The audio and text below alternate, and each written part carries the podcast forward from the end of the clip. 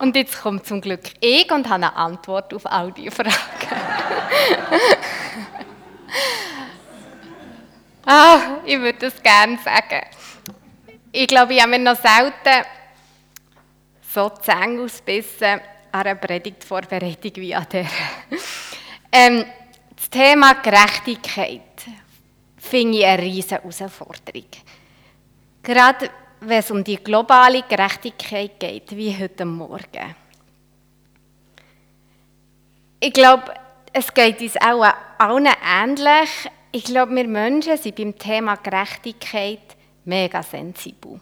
Gerade als Kind. Kind sie waren ja recht im Flow, wo sie die Geschenke haben die kleinen und die grossen. Und der Röseli und der Schleckstängel. Gerechtigkeit ist ein Thema, das uns von Kind an nachgeht. Und mit den Jahren, mit dem Älterwerden, ich bin jetzt auch schon 35, auch schon ein alt, äh, lernen wir ein bisschen Umgang mit dem Thema Gerechtigkeit und Ungerechtigkeit, auch in den zwischenmenschlichen Beziehungen, finde ich. Aber wenn es um die globale Gerechtigkeit geht, der den gesunden Umgang zu finden mit diesem Thema, also ich bin überfordert, ich habe ihn nicht. Ich finde es echt schwierig. Gerade aktuell, wenn ich News lese rund um Afghanistan, was wollte ich da sagen? Da fehlen mir wirklich die Worte. Das ist nicht gerecht und das ist mega tragisch. Und wenn ich hier noch daheim auf dem Sofa lese, mit einem guten Tee dazu und daneben einem schönen Buch schnell lesen, was läuft eigentlich da so. Äh, ja, das ist nicht gerecht. Die zwei Welten, wo wir da drin leben, das ist nicht gerecht. Und ich weiß fast nicht, was ich dazu soll sagen als das. es ist nicht gerecht.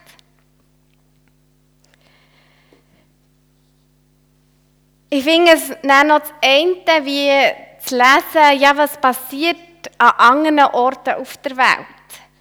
Und es ist nochmal etwas anderes zu erleben, dass ja ich tagtäglich auch Schuld habe, dass an anderen Orten Menschen in Not leben. Wir sind Teil eines ungerechten Systems, das Leid verursacht ob wir wollen oder nicht. Und auch da, was wollte ich dazu sagen? Gehen wir weg. ähm, gehen wir auf die Straße und setzen uns für mehr Gerechtigkeit ein. Ich finde es nicht einfach, zu wissen, dass, dass ich mitverantwortlich bin für die Not von anderen Menschen, auch wenn ich das nicht will.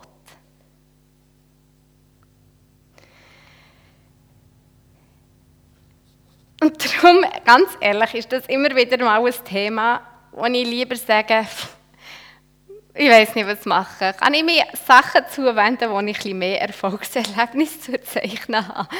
Aber für heute Morgen bin ich gezwungen, ähm, das nicht von mir wegzuschieben. Und es sind mir drei Punkte wichtig geworden, wo ich hoffe, dass sie auch vielleicht für euch eine hilfreiche Stütze dürfen sein in eurem Alltag. Das erste ist,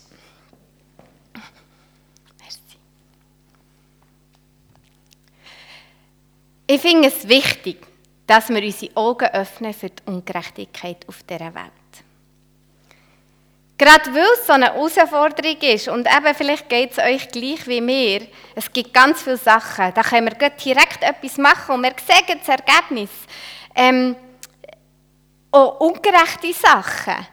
Ich habe eine Nachbarin, die zum fünften Mal ihr Bein müssen operieren Das ist nicht fair. Ich habe es noch nie operiert. Ich kann ihr helfen und kann so etwas dazu beitragen. Gerade direkt.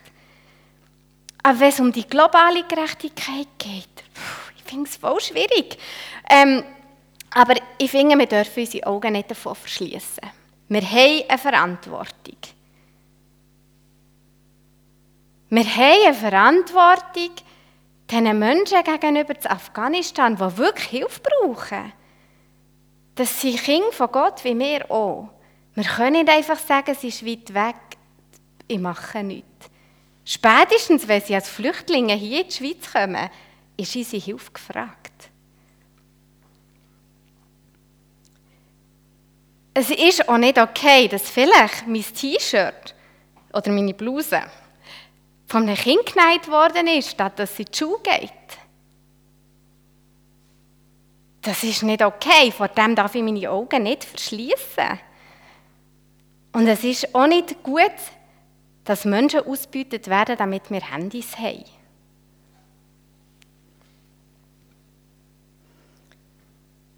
Und es darf uns auch nicht egal sein, dass an gewissen Orten Trinkwasser fehlt, damit wir Schoki essen können. Kakao braucht unglaublich viel Wasser. Das ist nicht fair. Und da haben wir eine Verantwortung. Wenn wir aber bei dem bleiben stehen, bei dem Punkt, dass wir unsere Augen auftun für die Ungerechtigkeit und er das unser Motor ist, alleine für etwas zu tun, dann finde ich, geht schon extrem viel Kraft drauf, allein für unsere Emotionen. Ohne, dass wir überhaupt etwas gemacht haben. Es macht uns betroffen, vielleicht macht es uns ein schlechtes Gewissen, es überfordert einen, manche macht es traurig, andere macht es wütig. Ohne dass wir überhaupt etwas machen, rein die Emotionen, was weckt, das Thema, die Bilder, das kostet Kraft. Und verändert hat sich noch nichts. Und darum finde ich, ist allein nur bei diesem Punkt bleiben zu stehen, auf die Ungerechtigkeit zu schauen und nicht weiter, irgendwann auch nicht mehr hilfreich. Auch es gibt ja so viele Bestrebungen und gleich irgendwie tut es mir, wir kommen nicht vom Fleck. Egal wie Mühe alle sich geben. Wenn wir nur auf die Ungerechtigkeit schauen, ist es anstrengend.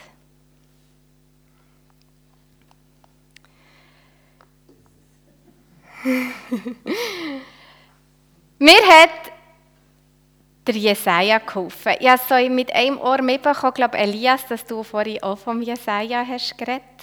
Ähm, Jael hat noch schnell ein bisschen Unterstützung gebraucht, weil sie ihr Instrument nicht hatte. Sehr ungerecht. Darum habe ich es nur mit einem Ohr mitbekommen. Aber ich finde, der Jesaja, der hat ein Prinzip angewendet beim Volk Gottes die ich für unsere Ausgangslage extrem hilfreich finde. Und zwar ist das Volk Gottes im Exil in der babylonischen Gefangenschaft. Und ja, sie haben Ungerechtigkeit hautnach erlebt. Sie waren entmutigend, hoffnungslos, sie haben sich von Gott im Stich gelassen gefühlt und sie haben Angst gehabt. Und Jesaja hat es geschafft, Hoffnung und Trost unter das Volk Gottes zu bringen, indem er ihnen eine Alternativwirklichkeit aufgezeigt hat. Mit prophetischen Wort erzählt er am Volk Gottes im Exil, wie es wird sein, wenn der Heilige Geist kommt und Jesus und Gerechtigkeit bringt. Und ich möchte euch zwei Texte aus dem Jesaja vorlesen und lasst die Worte auf euch wirken und stellt nach vor, dass sie auch noch für uns heute gelten. So wird es bleiben, bis Gott seinen Geist über uns ausgießt. Dann wird die Wüste zu einem Obstgarten und der Obstgarten wird zu einem wahren Wald. Dann wird die Rechtsordnung Gottes überall gelten, in der Wüste und im Obstgarten. Im ganzen Land werden Liebe und Treue zu Hause sein. Wo aber Liebe und Treue herrschen, da bewirken sie Frieden und Wohlstand, Ruhe und Sicherheit. Am Ort des Friedens wird mein Volk leben, in sicheren Wohnungen, an ruhigen, sorgenfreien Plätzen.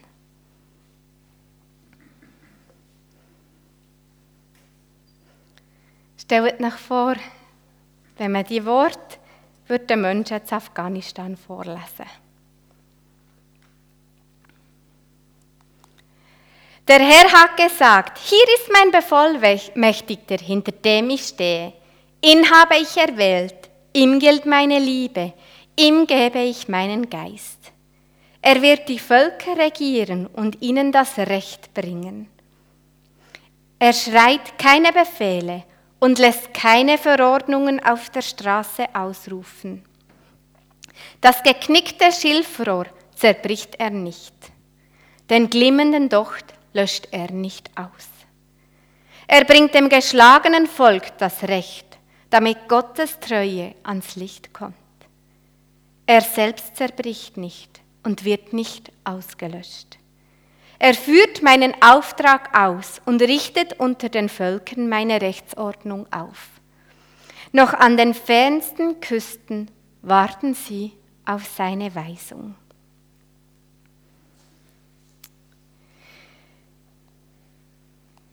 Die Texte reden von einer neuen Zeit. Von einer Zeit, wo Gerechtigkeit herrscht. Eine Zeit, wo das Reich Gottes durchbricht und Gerechtigkeit bringt auf die Welt. Die prophetischen Worte vom Jesaja haben dem Volk Gottes geholfen, anders zu denken, anders zu handeln und anders zu reden, als die Umstände um sie herum ihnen vorgegeben haben. Ich glaube, beim Thema Gerechtigkeit, globale Gerechtigkeit, brauchen wir unbedingt nicht nur den Blick auf die Welt, weil sonst bleiben wir beim Thema Ungerechtigkeit stehen. Wir brauchen den Blick in den Himmel auf, zu Gott, der eine Vision hat für die Welt, der eine Hoffnung hat für die Welt, weil sie seine Schöpfung ist. Würde ich an Urknall glauben, ganz ehrlich, ich weiß nicht, was ich ermutigend weitergeben heute Morgen. Aber weil ich an Gott glaube, der die Welt geschaffen hat, habe ich eine Hoffnung. Weil ich an Gott glaube, der jedes von uns liebt und nicht aufgibt, sehe ich eine Hoffnung für eine globale Gerechtigkeit. Und weil ich an die Bibel glaube und an die prophetischen Worte von Jesaja, halte ich mich daran fest, irgendwann wird Gerechtigkeit in die Welt kommen. Und weil der Heilige Geist da ist und wirkt, glaube ich an Gerechtigkeit. Und es fällt mir leichter, mit dem Thema globale Gerechtigkeit umzugehen, wenn ich ein Ziel vor Augen habe.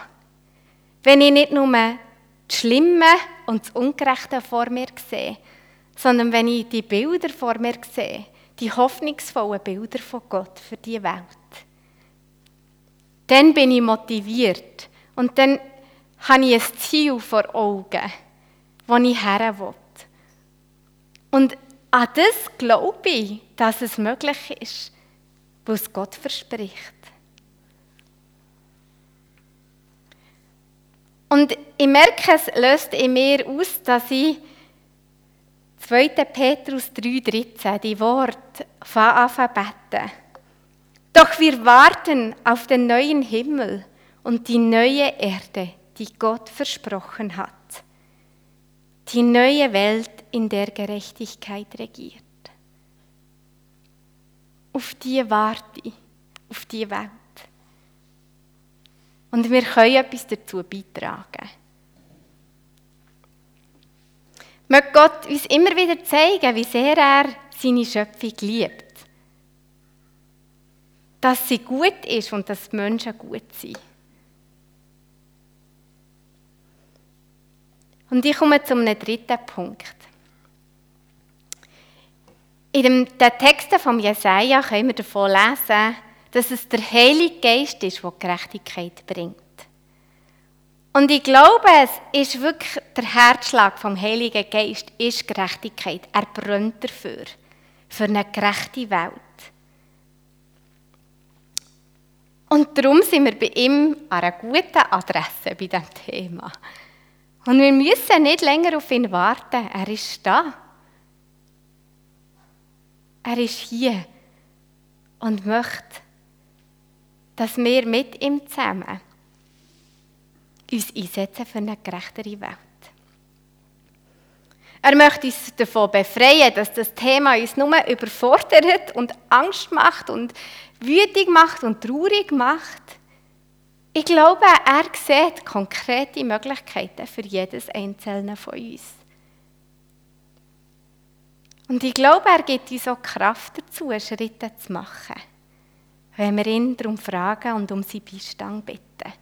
Wenn sein Herz für das schlägt, und an das glaube ich, dann wird er jede Gelegenheit nutzen, die wir ihm geben, damit Gerechtigkeit in die Welt kommt.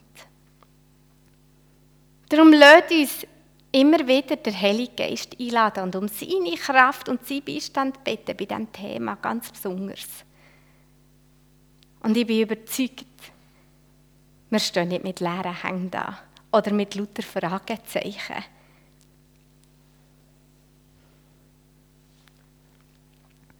Wir werden jetzt die Zeit vom Worship haben. Und ich möchte uns einladen, unsere Herzen aufzutun für den Heiligen Geist. Und ihn zu fragen, was ist unser Beitrag? Wo haben wir eine Verantwortung? Und ich möchte uns auch einladen, Gott zu fragen und uns zu spüren, Herr, was ist deine Vision für die Welt? und uns schöne Bilder schenken, hoffnungsvolle Bilder, die uns ermutigen wie das Volk Gottes, anders zu handeln, anders zu denken und anders zu reden, als die Umstände uns vorgeben. Es ist möglich, wenn Gott uns die Bilder schenkt, die hoffnungsvollen Bilder, die er für die Welt hat. Und lasst uns die miteinander teilen. Gerade jetzt wird eine Zeit sein für das. Wenn ihr Wort und Bilder habt von Gott, für uns alle, dann teilt sie unbedingt. Ich glaube, wir brauchen die Ermutigung. Ich brauche es. und vielleicht ihr auch. Damit wir nicht nur vor globaler Ungerechtigkeit reden, sondern auch vor globaler Gerechtigkeit. Ein Ort, wo der Geist von Gott wirkt. Amen.